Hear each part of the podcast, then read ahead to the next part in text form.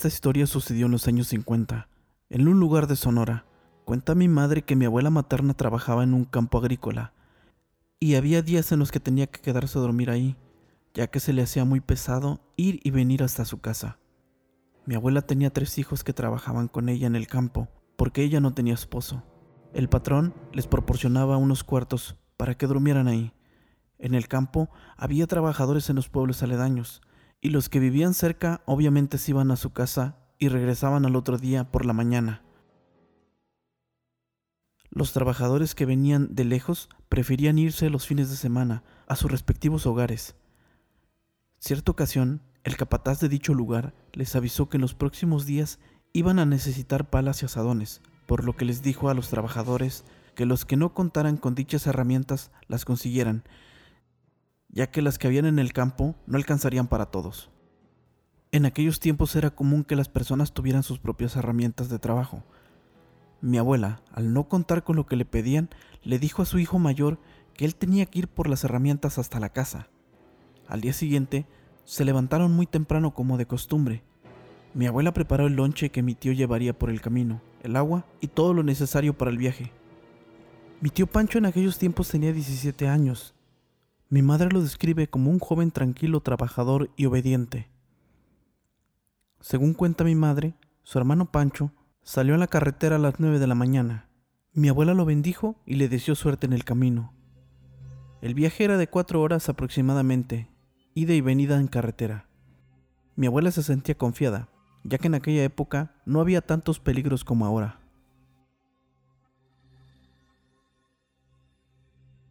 Mi abuela vio a su hijo perderse en el camino. Sabía que tenía que estar de regreso entre las 4 y 5 de la tarde. El resto del día transcurrió sin novedad. Cayó el atardecer y mi tío no llegó. Mi abuelita se preguntaba qué era lo que había pasado con su hijo. ¿Por qué tardaba en volver? Pancho sabía que tenía que regresar antes de que cayera la noche. Era el mes de agosto y el sol tarda en ocultarse. Mi abuelita tenía la esperanza que llegara antes de las ocho, cuando aún se ve. Pero no fue así. Mi tío no llegó. Las horas pasaron y mi abuela y sus hijos solo pedían que nada malo le hubiera pasado a Pancho. Trataban de mantenerse positivos y tal vez, en una de esas, el tío Pancho había decidido pasar la noche con los parientes y salir al otro día. Tal vez se había enfermado o el caballo le había pasado algo. Esta y muchas ideas pasaban por la cabeza de la abuela.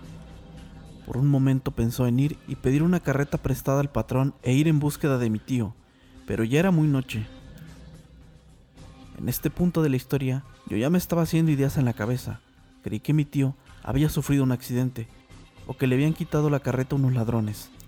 Lo que les relataré a continuación me parece muy fantasioso, como sacado de un libro de ficción, pero mi madre jura que es real. Según esto, en aquellos tiempos el monte era bastante espeso. Mi mamá cuenta que era fácil perderte, y yo incrédula le dije, ¿perderte? Sí, me contestó mi mamá. Antes el monte no era como ahora. Era muy tupido, mucha gente se norteaba, y ya se habían dado casos de esta manera. El caso que mi tío conocía bien la ruta, ya que no era la primera vez que pasaba por ahí. Supuestamente, al adentrarse en el camino que lo llevaría a la casa de la abuela, algo pasó. Mamá cuenta que uno de su... Mamá cuenta que uno se internaba en el monte y había distintos caminos y veredas que lo llevaban a X o Y lugar. La gente los conocía bien. El día que mi tío fue por las herramientas se perdió en el monte. Dicen que solo daba vueltas en el mismo lugar, como si fuera un laberinto. No llegaba a ninguna parte, los caminos los veía iguales, y pues nada, se quedó atrapado por decirlo así. El caso que entre vuelta y vuelta le cayó la noche, y mi tío para estas alturas del partido ya estaba asustado, el caballo cansado, y ya había perdido hasta el lonche. En su desesperación, ni supo ni dónde quedó el agua. Estaba perdido en esa oscuridad, y por si fuera poco, nadie pasaba por ahí, o al menos eso era lo que él creía. Mi tío les relató que solo se escuchaban algunos sonidos de animales nocturnos, y nada más. Tenía miedo y ya sin fuerzas de nada dice que bajó de la carretera viéndose solo, comenzó a llorar de la desesperación. No entendía qué es lo que pasaba. No sabe cuánto tiempo transcurrió. Perdió la noción del tiempo. Se veía solo, sentado en el suelo, sucio, con hambre y sed. Cuando a lo lejos escuchó que se aproximaban unas voces, y con las fuerzas que le quedaban, dice que gritó, ¡Ey! ¡Ey! Acá estoy. No tengan miedo, no les voy a hacer nada. Estoy perdido. Eran dos hombres de a caballo, venían fumando y platicando. Se acercaron a mi tío y le preguntaron qué es lo que hacía a esas horas de la madrugada. Mi tío les dijo que se había perdido y que no había podido salir del monte, que tenía hambre y sed. Los hombres le ofrecieron agua y unos tacos. Al caballo le dieron de beber. Le preguntaron que a dónde se dirigía y de quién era hijo. Mi tío les dijo que iba para el sufragio y que su mamá era doña Polonia. Los señores le dijeron que era una casualidad, ya que mi abuela era media hermana de ellos. ¿Qué tan desorientado estaría mi tío que ni reconoció a sus parientes? El caso que los hermanos de la abuela lo encaminaron. Saliendo del monte le indicaron qué ruta seguir. Le dijeron que se fuera derecho por donde ellos le habían indicado y que no se desviara. Le faltaban unos 15 minutos para llegar a la ranchería donde vivían cuando se separaron de él. Cuando mi tío llegó a la casa con los parientes eran casi las 3 de la madrugada. Les platicó lo sucedido y ellos dijeron que descansara. Que el día siguiente un adulto la acompañaría al campo a dejar las herramientas. Después de lo sucedido, mi madre relata que el comportamiento de mi tío se volvió bastante extraño.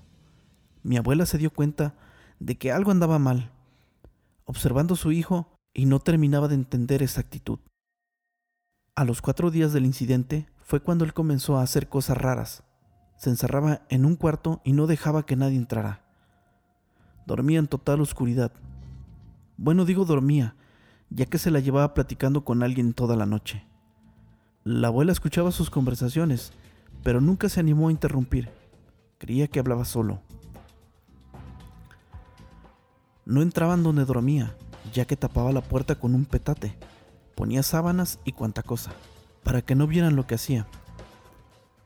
Ya había pasado una semana y mi abuela le preguntó a mi tío Pancho que por qué se encerraba en el cuarto, que con quién hablaban las noches.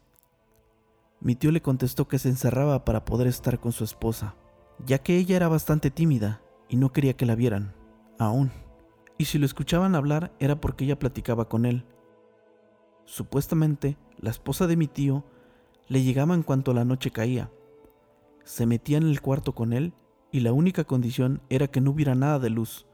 Por esta razón, mi tío en cuanto oscurecía, no salía para nada del cuarto y se andaba desnudo. Cuando mi abuelita escuchó las palabras de mi tío, se quedó bastante sorprendida. Mi tío se había vuelto loco, es lo primero que pensó ya que él no tenía novia ni nada. Ella y mis otros tíos no habían visto a la mentada esposa. Obviamente, todo estaba en la imaginación de mi tío. Estando al tanto de la situación, mi abuela decidió que era hora de ir con una curandera, a ver qué resolvía. ¿Era eso o llevarlo con un doctor? Llegó el fin de semana. La abuela hizo un viaje a un lugar llamado Navojoa. Al ir por una calle, a mi abuela le sale al paso una húngara, quien al verla le dijo, denme 20 centavos y le leo su suerte. Mi abuela le respondió que no, que no le interesaba. La húngara le volvió a decir que le dejara leer la suerte, que ella solo deseaba ayudarla. Mi abuelita se volvió a negar, y la húngara le dijo, ándale señora, déjeme ayudarle, usted tiene a uno de sus hijos malito. Cuando la abuela escuchó esto, cambió de opinión le dio los 20 centavos y la húngara le dijo que le soplara tres veces a la moneda. Le tomó la mano a la abuela y le dijo que ella conocía bien a la persona que podía curar a su hijo, que este señor vivía en un pueblito al lado del mar. La abuela le contestó que ella no conocía a ningún curandero, a lo que la húngara le dijo que sí, que sí lo conocía, que la abuela y ese señor habían hecho una fiesta a un santo entonces la abuela recordó que hace poco ella y otras personas habían hecho una fiesta en honor a un santo y que había conocido a una persona con las características que decía la húngara, solo que la abuela no sabía que el señor que la había acompañado ese día curaba.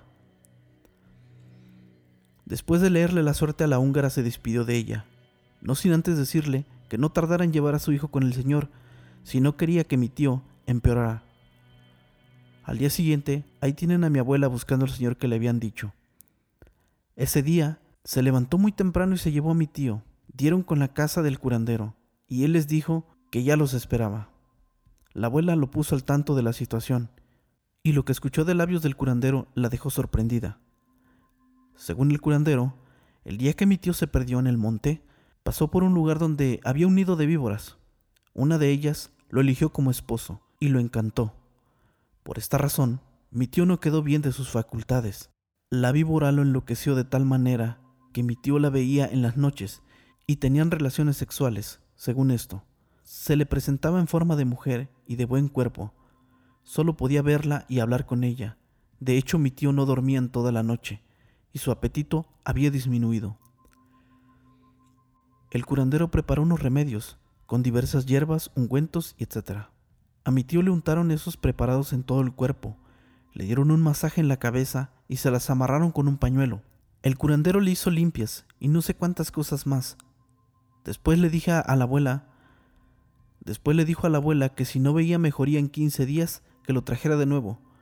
También le dijo que no tuviera cuidado, ya que él lo iba a estar velando.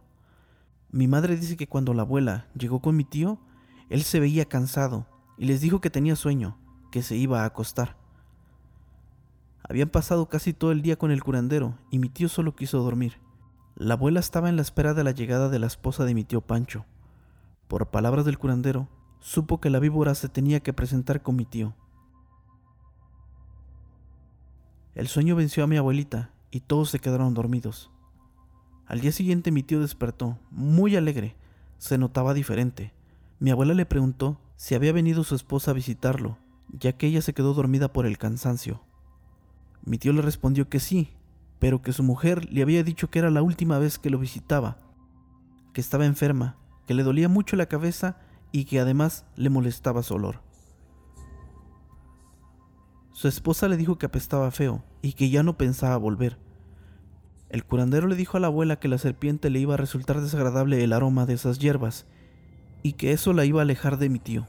Aparte, el señor iba a estar cazando a la serpiente y ahí entendí eso de velar a mi tío. Mi madre recuerda que la abuela contaba lo último que dijo mi tío de la serpiente. Amá, verás qué chistoso. Mi esposa trae la cabeza amarrada igual que yo. ¿Por qué será? Le dijo mi tío a mi abuela. Ella guardó silencio, y dice que en ese momento empezó a oler incienso y vio que del cuarto donde dormía mi tío salió algo, una figura de humo. Era el curandero que andaba ahí limpiando el lugar. Mi tío se recuperó totalmente. Ya después de eso, no recordaba nada sobre su esposa, ni de los eventos de aquel día.